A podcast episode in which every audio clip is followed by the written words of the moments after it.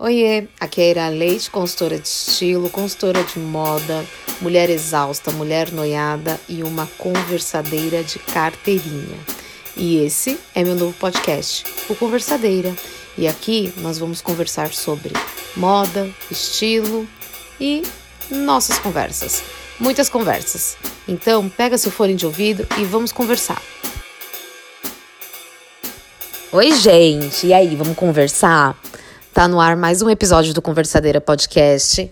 E eu pedi sugestões no Instagram de temas para eu vir falar aqui. Eu tenho um, um arquivo, gente, com mais de 30 temas que eu quero falar, mas eu queria saber o que vocês gostariam de ouvir.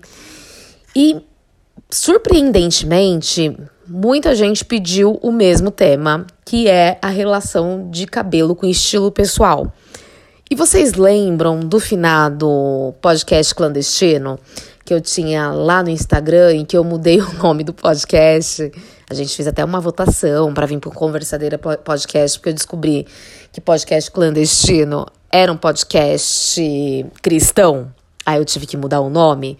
Então, e eu lembrei que na época do podcast clandestino, eu gravei um episódio muito bom falando sobre cabelo, é, suas peculiaridades, complexidades, e eu resolvi resgatar esse áudio lá do podcast clandestino e vou compartilhar com vocês hoje aqui nesse episódio. Então, esse episódio vai ser um mesclado de Conversadeira Podcast com podcast clandestino, que deu origem a esse podcast. E é um episódio muito bom que eu falei sobre arquétipos de tipos de cabelo, leitura, colonização, o porquê que a gente pensa no cabelo, nosso padrão de beleza aqui no, no Brasil, como a nossa colonização impactou e muito é, para a maneira que a gente pensa cabelo e como tudo isso impacta no nosso estilo pessoal. Então, é, eu vou colocar aqui o episódio de cabelo, sua complexidade, peculiaridades e impacto no estilo pessoal do Conversadeiro Podcast. Espero que vocês aproveitem e vamos lá, vamos ouvir o episódio, vamos embora conversar. Vamos falar sobre cabelo, as suas particularidades, complexidades e seu impacto no estilo pessoal. Vou confessar que eu tentei fazer um roteiro organizado para eu conseguir fazer esse episódio, falar tudo que eu tenho vontade. É, não consegui organizar o roteiro, então eu fiz alguns apontamentos, algumas pessoas me mandaram historinhas sobre cabelo e vai ser uma coisa bem livre. Espero que ao final do episódio faça algum sentido, mas como essa parte de cabelo e no impacto no, no estilo pessoal e na imagem pessoal. É uma coisa que eu tô vivenciando agora. Eu senti que eu fiquei com a mente inquieta. Então, vamos lá.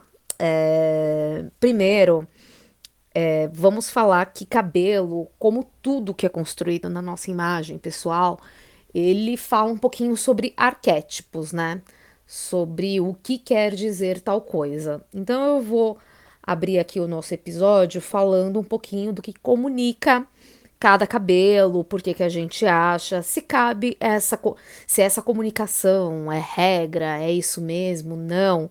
É, não vou entrar nisso porque vocês, vocês sabem que eu não acredito. E mas é baseado os arquétipos, ele é baseado numa construção social, né? Então aqui a gente vai falar de um cabelo liso, de um cabelo cacheado, do cabelo crespo, é, o cabelo liso, ele comunica mais sofisticação, mais elegância. É, isso também, gente, é mais uma construção social trazida pelos nossos adoráveis colonizadores, né? Então, todo aquele padrão é, eurocêntrico, e quando eu falo adoráveis colonizadores, vocês escutem com ironia, tá? Por favor. então, é, o cabelo liso, ele é muito mais, ele é lido muito mais como sofisticado, como elegante, como controlado. Então, o cabelo liso, ele vem caindo reto, ele quase não tem movimento de balanço, ele é chapado, então ele é uma coisa controlada. Então, quando a gente olha uma mulher de cabelo liso, a gente vê ali uma, uma mulher mais controladora, mais elegante, mais sofisticada, mais polida. É, e às vezes a gente enxerga até uma coisa de uma imagem mais limpa, porque como a, o cabelo não faz volume, né, não traz volume em volta da, cabelo, da, da cabeça, você enxerga ela de uma maneira mais chapada, mais limpa, né, uma imagem mais clean. O cabelo cacheado, ele já vem comunicando movimento, textura, é, uma coisa indomável, como uma mulher indomável, uma coisa mais dinâmica, mais cheia de movimento, mais cheia de volume.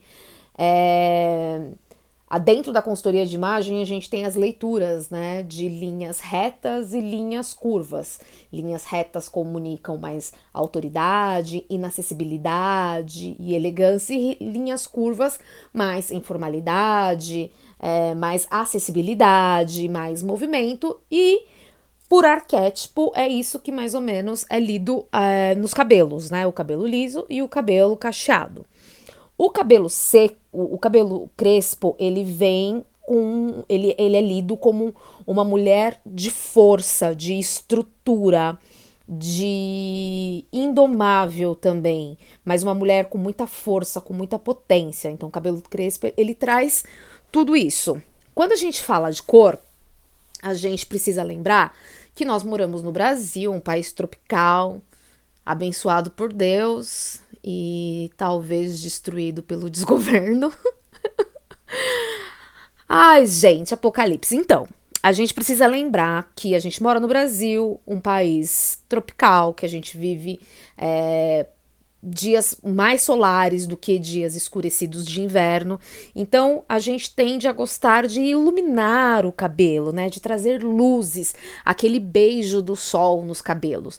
E isso traz muita sensualidade, é, comunica bastante a sensualidade da mulher querer ter o cabelo beijado pelo sol. Também tem o arquétipo da mulher querer ser mais loira, é, por conta do padrão eurocêntrico, mas aqui no Brasil a gente gosta muito de iluminar o cabelo, né? De ter esse beijo do sol no cabelo, porque traz muita sensualidade. Falando um pouquinho de coloração pessoal aqui, quando a gente vai iluminar o cabelo, eu sempre falo para as minhas clientes prestarem atenção no seu contraste para não mexer tanto no seu contraste. Então observar bem essa parte da tiara do cabelo que a gente fala, né, dessa parte de raiz de cabelo e observar se seu cabelo abre para quente ou para frio, para você conseguir chegar no diagnóstico de mais harmonia ou menos harmonia, né? E é, tá vendo? A pessoa não faz o roteiro e fica. É... Mas a iluminação é isso, né? A gente traz luzes porque traz muita sensualidade. E a gente chega na parte de comprimento de cabelo, né? Aqui no Brasil também, a gente, pelo arquétipo das mulheres da caverna, um arquétipo mais princesa, aqui a gente tende a gostar de cabelão, né? A gente gosta de cabelão. Então tem muito também o arquétipo da Virgem Imaculada, do cabelo longo, tal.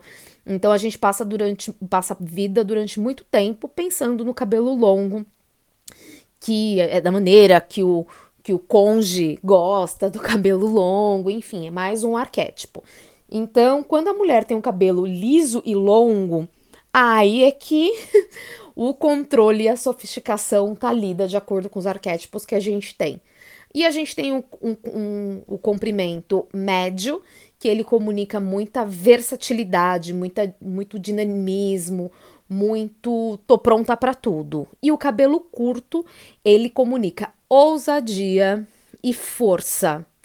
Ousadia e força. Toda mulher que a gente vê com cabelo curto, a gente fala uau, né? Porque durante muito tempo o cabelo curto, né, que também de uma maneira muito feia, ele é chamado de Joãozinho, ele era é, tido como um cabelo não muito feminino. E hoje em dia a gente vê cabelos de nuca batida maravilhosos e as mulheres trazem feminilidade para todos os outros elementos da imagem, não só se limitando ao cabelo.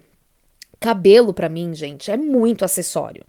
Vocês sabem que eu amo falar que cabelo é acessório, porque você mudar o cabelo, às vezes você muda total o seu look. Total, você prendeu o cabelo, você, look, você muda o look.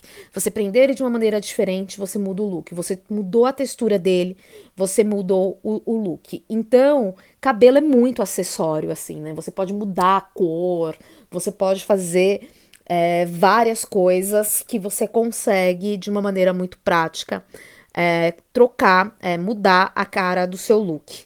E o cabelo, muitas vezes, ele é a primeira mudança que a gente faz quando a gente sente que deu aquela mudada no nosso estilo. Como a gente não está muito acostumada a organizar o nosso estilo em roupa, a gente vai lá tentar organizar no cabelo, tentar comunicar essa nova mulher que tá ali querendo sair de dentro da gente. Então, muitas vezes o cabelo ele é, é ele é mexido. Tem muita gente que usa o cabelo como assinatura de estilo. E às vezes a pessoa usa o cabelo como assinatura de estilo, não é nem porque ela usa o cabelo sempre da mesma forma, às vezes é porque ela muda muito o cabelo. Então a assinatura de estilo dela é aquela mudança sem fim no cabelo. E eu acho isso demais, assim, eu acho isso muito, muito legal. Eu acho que a pessoa é, passa por um desapego, assim, lindo da imagem dela porque a gente tem toda essa parte imaculada em, em volta do cabelo, de não mexer, de ter essa dificuldade, que o cabelo é o manto da mulher, enfim. E quando a mulher vem com esse desapego de mudar a estrutura de textura, cor, tudo, eu acho a coisa mais linda do mundo. Assim, eu acho muita ousadia. Eu acho uma pessoa que eu leio como muito forte, né?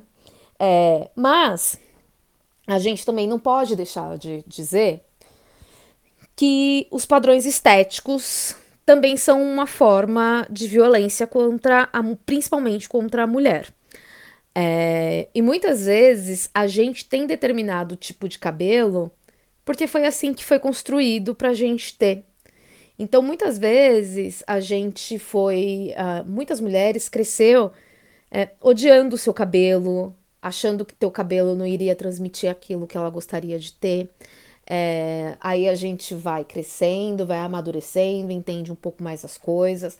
Às vezes a gente passa por alguns processos capilares para a gente poder pertencer àquele grupo que a gente está, principalmente na fase da adolescência é, porque a gente precisa ser reconhecida, a gente precisa ser acolhida pelo aquele grupo, então a gente é, acaba fazendo alguns procedimentos capilares no cabelo, alguns tipos de corte ou não corte, enfim.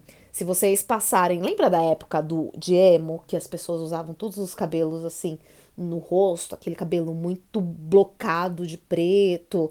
Então a gente pensa muito como o cabelo ele vai passando pelas épocas também, né? Então, durante, durante a vida, muitas pessoas adequam o cabelo àquela fase que ela está vivendo por pertencimento. Como aqui no Brasil a gente tem essa colonização mais eurocêntrica, né? Onde é valorizado o cabelo liso, loiro e longo, é, mais chapado, e como aqui a gente tem uma, uma idealização sem fim, é, que as mulheres correm muito atrás da, da elegância, do chique, é, do preciso ser de tal jeito. Então aqui a gente tem quase uma força contra a você ter seus cabelos naturais, cacheados ou crespos. De alguns anos para cá, isso vem mudando bastante. A gente vê um, um, um movimento é, negro muito forte de você assumir os seus cabelos, é, eu tô nesse movimento de um ano para cá, eu assumi os, as ondas do meu cabelo. Já contei algumas vezes aqui a, a história com o meu cabelo, aqui não, lá no Instagram. Então, a gente tá vindo nesse movimento de naturalizar o seu natural.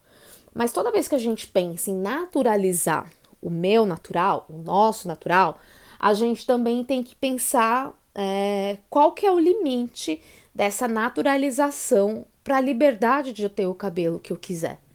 Porque a partir do momento que tem um movimento de naturalização, a gente também não pode pressionar que todas as pessoas que têm os seus cabelos alisados, escovados e afins a fazer esse movimento de adotar o seu cabelo natural.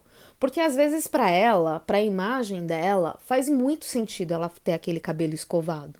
Então a gente não pode fazer da naturalização dos nossos cabelos também mais um motivo de padrão. Porque assim, gente, falar sobre cabelo e a naturalização, a gente também tem que falar sobre liberdade. Porque senão a gente fica sempre sendo oprimido por algum lado. A gente nunca vai experienciar alguma coisa. Eu acho que a gente tem que ser livre para fazer as nossas escolhas. E eu acho muito perigoso a gente ter todos esses arquétipos é, em volta dos nossos cabelos, porque parece que a gente nunca, nunca, nunca vai poder escolher o que a gente quer, né? Então, não é só o cabelo liso que passa elegância, é, não é só o cabelo cacheado que passa esse movimento, essa acessibilidade. Lembre-se que na nossa imagem, é, no nosso estilo pessoal, um único elemento ele não, não comunica todo o seu look, não comunica toda a sua imagem. Então pensa assim, eu tenho meu cabelo é, cacheado, super com movimento, mas eu tenho outros elementos visuais na minha imagem que pode me trazer uma certa sofisticação, uma certa polidez, que eu prefiro trocar pela palavra elegância. Porque toda vez que a gente fala elegância, como a gente não tem muito repertório para falar sobre elegância, a gente pensa numa coisa mais quadradinha, mais fechadinha. Então vamos trocar, né? Vamos fazer esse combinado aqui da nossa galera de trocar elegância, chiquerê por polidez, sofisticação, uma coisa organizada. Então não é só o cabelo liso que tem essa coisa organizada, não é só o cabelo cacheado que tem essa acessibilidade. É, os visagistas estão aí para ajudar a gente é, nessa parte de cabelo. Inclusive, eu tenho um maravilhoso, Eduardo Te Ama, louca, mandando beijo pro visagista no, no podcast. Mas assim, é, a gente tem toda uma parte de construção do cabelo que eu queria que vocês entendessem que não é só o elemento do cabelo que comunica. E eu queria que vocês, junto comigo, a gente pensasse nas escolhas. É a mesma coisa, gente, dos cabelos grisalhos, dos cabelos brancos. Quanto tempo a gente. É... Porque a gente também tem isso, né? Que a gente não pode envelhecer. Então, conforme a gente vai envelhecendo, a gente vai deixando o cabelo mais curto e enloirando, porque ainda tem até aquela piada, né? Que hoje em dia eu acho bem sem graça que a gente não envelhece, a gente fica loira. Então é bem para esconder os, os, fios de cabelo branco. Só que se você parar para pensar, nunca foi nos dado a oportunidade de gostar ou não de fios brancos. Sabe? Eu posso gostar de fio branco, eu me acho bonita de fio branco. O que que acontece? É, eu vou sofrer um preconceito é, é, de etarismo por conta do meu fio branco. Eu tenho uma mecha bem grande de fio branco e de fios brancos, assim, eu acho lindo, eu acho muito bonito. Um dia minha irmã ainda comentou comigo que lembrava muito o arquétipo da bruxa da Disney. Aí eu falei, é verdade, lembrou o arquétipo da bruxa da Disney e a gente não foi educada para gostar dos arquétipos da bruxa. Todo mundo quer ser princesona aqui.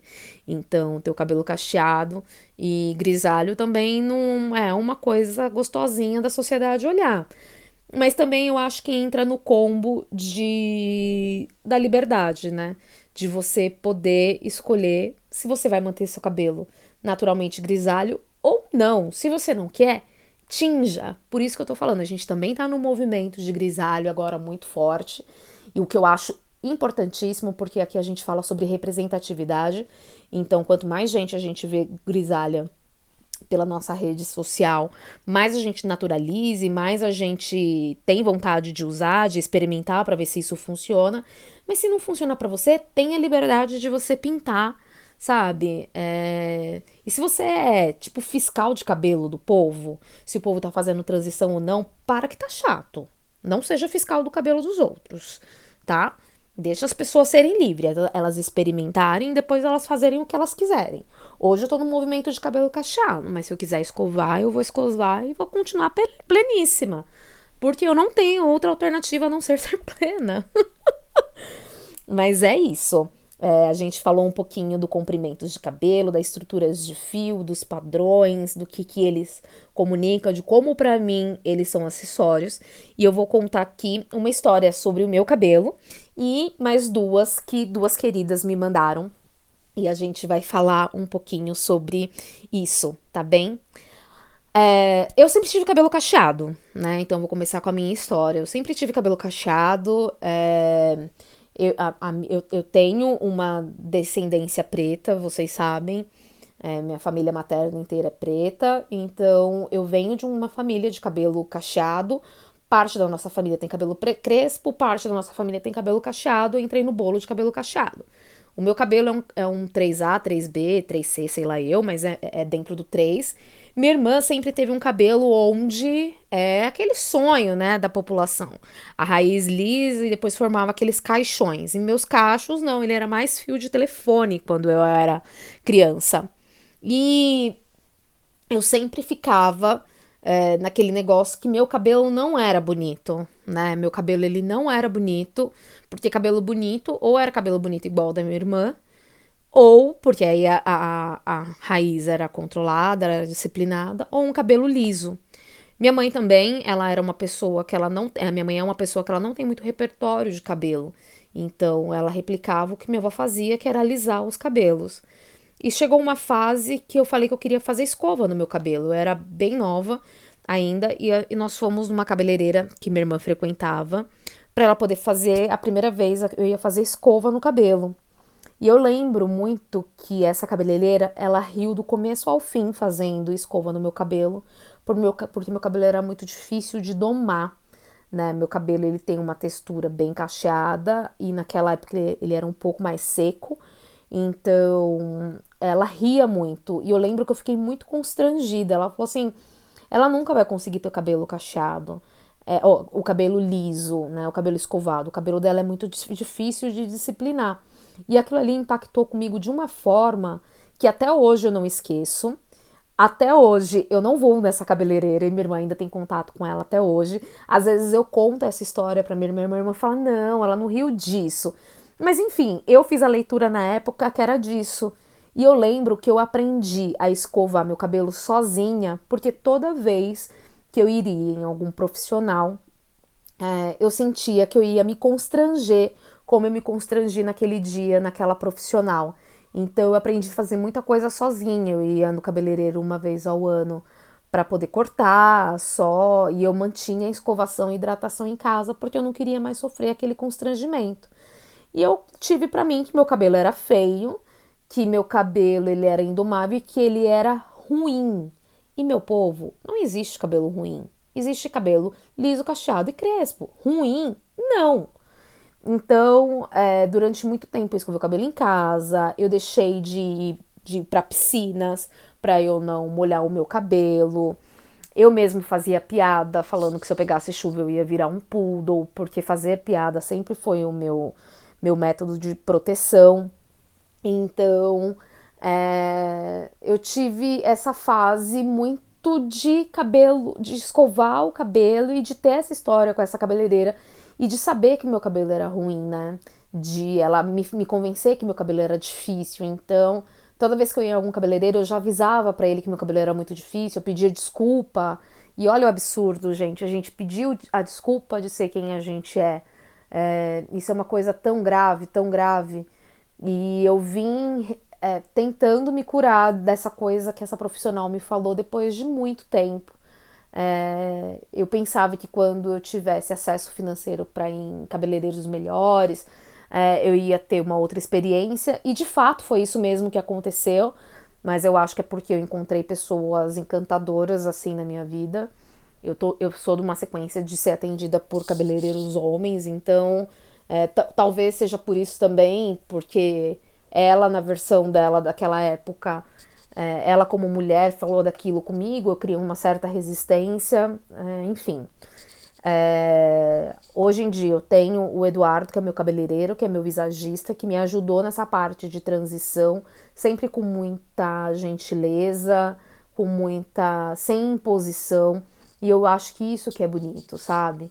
É, a pessoa ouvir o que você tem para falar ali sobre o seu cabelo e o que você quer e a pessoa falar que você ser você mesmo também é muito bonito. Então, foi um processo muito interessante que eu tive com o Eduardo no final de dezembro.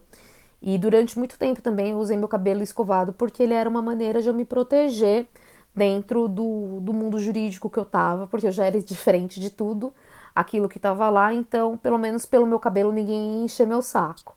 E hoje eu percebo que depois que eu assumi meu cabelo mais natural, ele é muito mais meu estilo pessoal.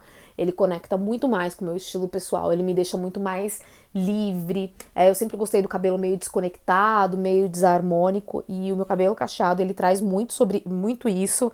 Então, quando o meu cabelo ficou natural, eu senti que eu dei uma libertada a mais dentro do meu estilo pessoal e isso foi muito bonito para mim. Foi uma evolução super, super bonita. E é isso. Então, o nosso cabelo sempre impacta um pouco mais no nosso estilo. E eu vou falar aqui da história de duas pessoas e a gente vai fazer um combinado. Toda vez que eu for contar a história de alguém aqui no, no nosso podcast, eu vou chamar de Helena, para não dar o nome das pessoas. É, eu vou chamar elas de Helena. Sabe por quê? Helena, Manuel Carlos, Leblon. Existe uma coisa mais padronizada que Helena? Não existe, gente. Então vamos lá, vamos pensar em Helena. Então a gente vai contar aqui a história de Helena número 1. Um. Helena é uma mulher preta que tem seus cabelos é, de progressiva, né? Ela gosta do cabelo dela de progressiva, ela acha muito mais prático. Ela acha que combina muito mais com o estilo dela. E ela me escreveu falando o quanto as pessoas enchem o saco dela para ela poder fazer transição capilar, porque ela tem que viver a pretitude dela é, através do cabelo. E isso muitas vezes fez ela questionar a negritude dela, né? Se ela não estava desonrando a raça dela, porque ela estava usando o cabelo liso. E pelo amor de Deus, né, Helena? Helena, Claro que não, né, Helena? Isso que a gente tem que pensar, gente, que a gente tem várias formas de ser a gente, várias formas de honrar quem a gente é e quem veio antes da gente, se esse é seu objetivo. E foi como eu falei para Helena, se ela tem vontade de manter os cabelos dela progressivados, lisos, chapados, domados e ela se sente bem assim, mantenha, mantenha. Se as pessoas encheram o saco dela por conta de transição capilar, pede para as pessoas seguirem o baile da vida delas, entendeu? A gente não tá aqui para ser fiscal de ninguém, de ninguém. E eu acho que esse processo que a Helena passou de questionar a negritude dela é muito válido, porque a gente se questiona quem a gente é quando o outro julga a gente. E a Helena me disse: Irá, eu gosto de linhas retas, eu gosto do meu cabelo assim. E ela é uma mulher preta retinta. E o cabelo dela, gente, é um desbunde. É um desbunde. É tanto brilho naquele cabelo que eu não sei o que, que ela passa, viu? É maravilhoso. Então, assim, é, aqui a gente tá no centro da gente ter a liberdade de ser quem a gente é, né? De escolher como a gente vai estar.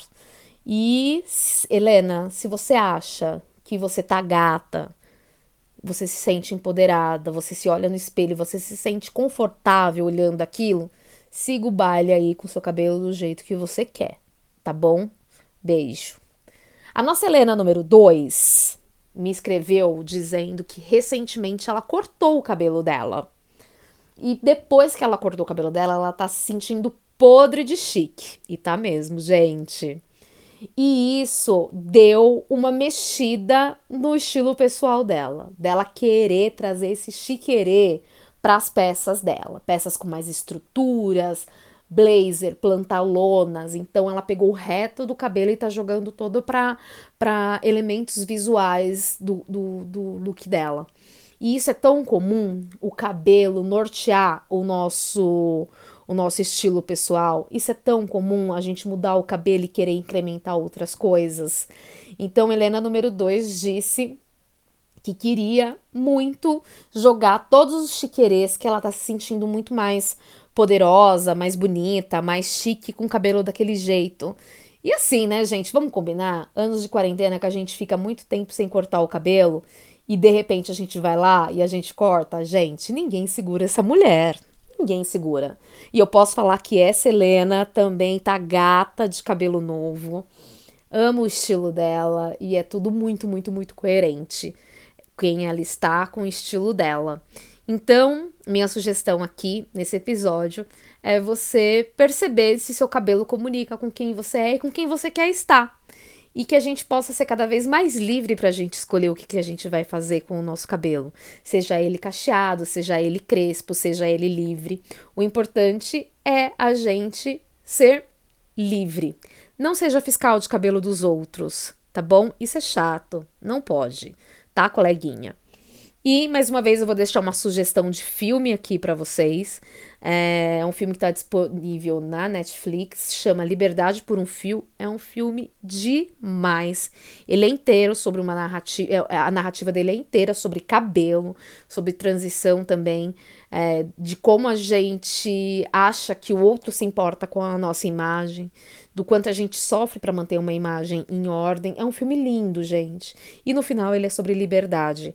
É muito bonito. Então, quem é, assistir, curtir, me falem. Espero que esse episódio tenha ficado coerente, porque eu fiz de uma maneira muito livre.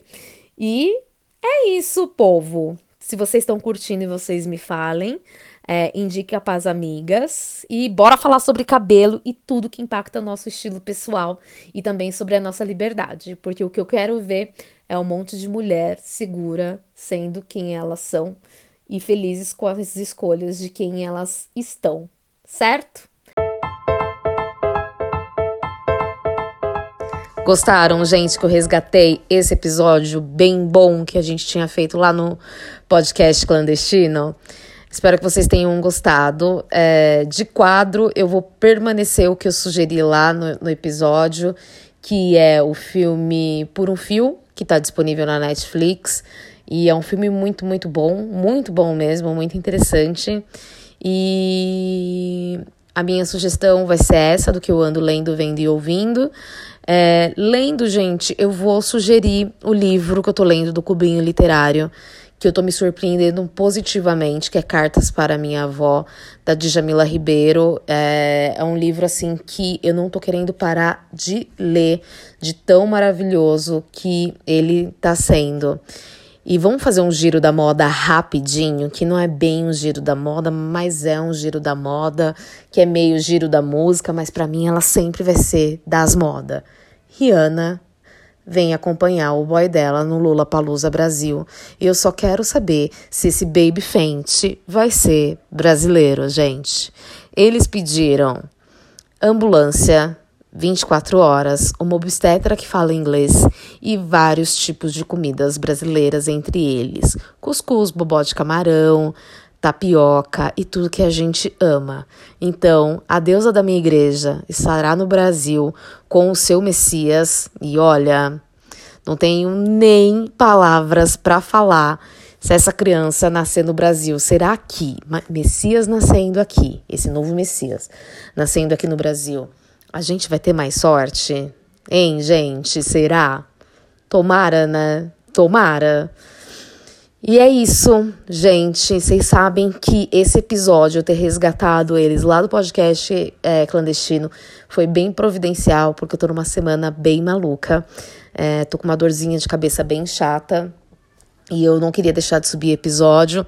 Ainda bem que eu consegui resgatar esse áudio e trazer um episódio de qualidade para vocês. É, se vocês curtiram, é, é importante vocês me, dar, me, me, me falem a opinião de vocês, que vocês indiquem o podcast para outras pessoas, é, para que eu possa furar essa nossa bolha e eu atingir cada vez mais pessoas falando desse jeito de uma moda real para mulheres reais, de corpos reais e de cabelos reais também. E é isso, gente. Beijo e até a nossa próxima conversa. Tchau, tchau.